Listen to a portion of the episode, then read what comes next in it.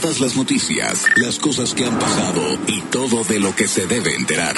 En la multiplataforma más grande de San Luis Potosí, Factor 96.1 FM, más FM.mx, en todos los dispositivos Google con Alexa, en la radio mundial vía iHeartRadio y TuneIn.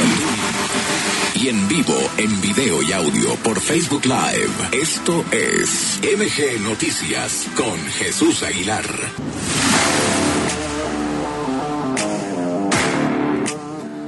Ayer, eh, pues en el Ángel de la Independencia, en diversas ciudades, aquí en San Luis se reunió mucha gente en fundadores para acompañar el momento en el que se entregaba la constancia de mayoría que acredita a Xochitl Galvez Ruiz como la coordinadora del Frente Amplio por México, ya, la candidata, pues, que va a enfrentar a la 4T en las urnas el próximo domingo 2 de junio de 2024. Se están moviendo todas las cosas en los frentes políticos y por supuesto que nuestro analista de cabecera, don Roberto Mendoza, está con nosotros. ¿Cómo estás, Robert? Buenas tardes, Jesús, y buenas tardes a todos allá en San Luis. Pues fíjate que este, este domingo, pues eh, se esperaba en un principio pues, que hubiera elecciones, ¿no? Que hubiera unas elecciones primarias, pero la verdad es que pues eh, los partidos políticos en México no tienen experiencia sobre organizar elecciones primarias. La, las elecciones las organizamos nosotros, es decir, los ciudadanos, y, y pues eh, por mucho partido que sea y que tengan mucho tiempo de ser partidos políticos, pues no tienen experiencia en organizar las eh, elecciones, sino más bien en um, movilizar gente para que voten en las elecciones eh, cada uno con su estilo y su forma, y, bueno, pues todos aprendieron del mismo, de, de, gran partido PRI, y de ahí, pues bueno, nadie organiza elecciones y el presidente también lo sabe, y por eso de ambos lados, pues lo que buscaron es eh, hacer encuestas, ¿no? Es decir, una cosa de popularidad que pues prácticamente en México es lo mismo que en unas elecciones, no votamos casi nunca por la propuesta, sino por la, el candidato. Y en este sentido, pues el domingo eh, se ungió, se, se, quedó ya como la primera candidata para el 2024. Faltan unos meses todavía para que empiecen las pre-campañas, pero ya tenemos candidato, ya tenemos candidato del PRI, del PAN y del PRD, del Frente por México. Y pues em, yo creo que tiene una candidata muy importante, muy fuerte, que está levantando pues mucho carisma, que va eh, fuerte en las elecciones después de solo dos meses de campaña contra una candidata que seguramente el miércoles vamos a ver que, llegará, digamos, a, a ser la candidata de la del gobierno, de, del, del régimen que será Claudia Sheinbaum seguramente, y esa candidata pues ya lleva cuando menos cuatro años, yo diría que seis, de ser eh, pues la candidata designada por el presidente para que sea, según sus cálculos, pues la próxima presidenta.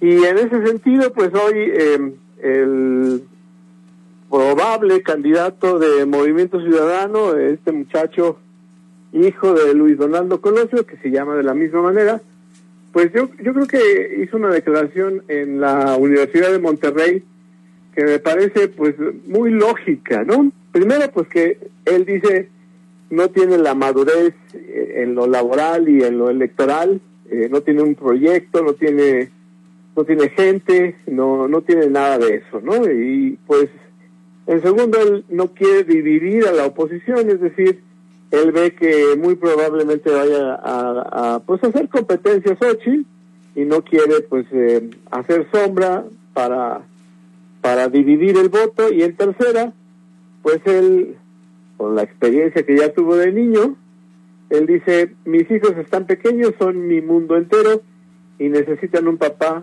y es el momento de estar con mis hijos es decir no quiero que me vaya a pasar nada y yo quiero dedicarme a mis hijos. ¿Cómo lo ves, Jesús? Pues Luis Donaldo Colosio eh, era la carta fuerte de Dante Delgado, ahora que se hizo un tremendo golpe ahí de decisión entre Enrique Alfaro, el gobernador saliente de Jalisco, y el presidente y dueño del Partido Naranja, Luis Donaldo Colosio, eh, pues se llama así, representa en su nombre una estirpe eh, justamente este, que, ha vivido la tragedia. Hay que recordar que además su mamá, Diana Laura, muy poco tiempo después de que falleció su papá en Lomas Taurinas, en Tijuana, falleció de cáncer. Él, él, se quedó huérfano, muy, muy jovencito junto con su hermana, y pues ha buscado un camino por la política, pero me parece muy sensato entender que, pues en este momento, ir por una tercera vía jode cualquier condición de oposición real, y lo dice. Entonces, eh, pues ¿a quién le queda a Dante Delgado? impulsar a Samuel García está muy complicado, ¿no? Samuel García no es un candidato este, que pueda tener fuelle, que pueda tener este, una recepción adecuada.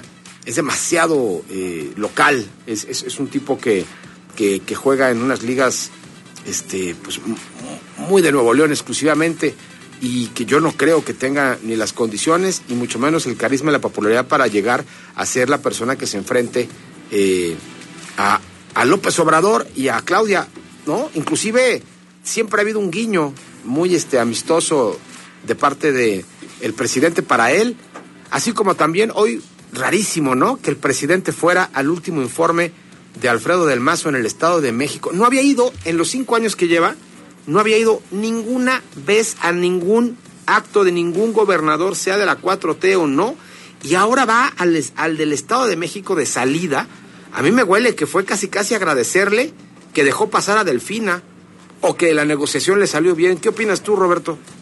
Pues a mí no me parece raro y me parece claramente lo que tú dices. El presidente pues le tiene que agradecer a Alfredo del Mazo no hacer la movilización, no poner un candidato francamente muy fuerte.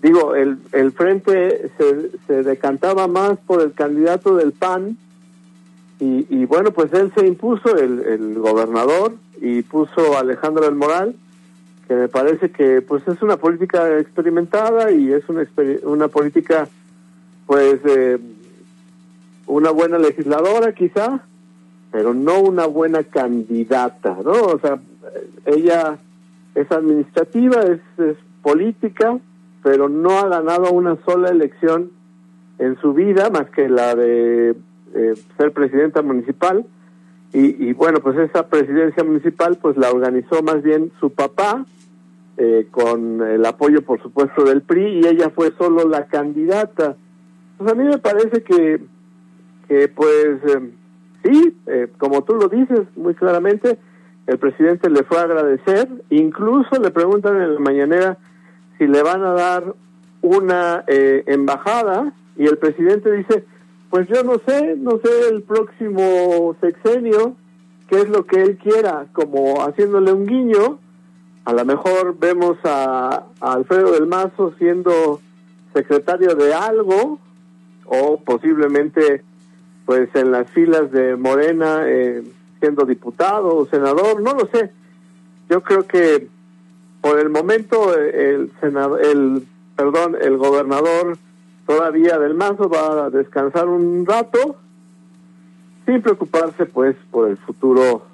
Digo, no se va a quedar pobre ni, ni y si es muy probable que tampoco se quede desempleado el próximo sexenio. ¿Cómo lo ves, Jesús? Pues así tal y como lo dices, mi querido Roberto. Te mando un abrazo, gracias por estar como siempre con nosotros aquí en MG Noticias. Un abrazo a todos allá en San Luis Potosí. Roberto Mendoza desde la Ciudad de México. Estás escuchando el informativo número uno del centro de México, MG Noticias, con Jesús Aguilar.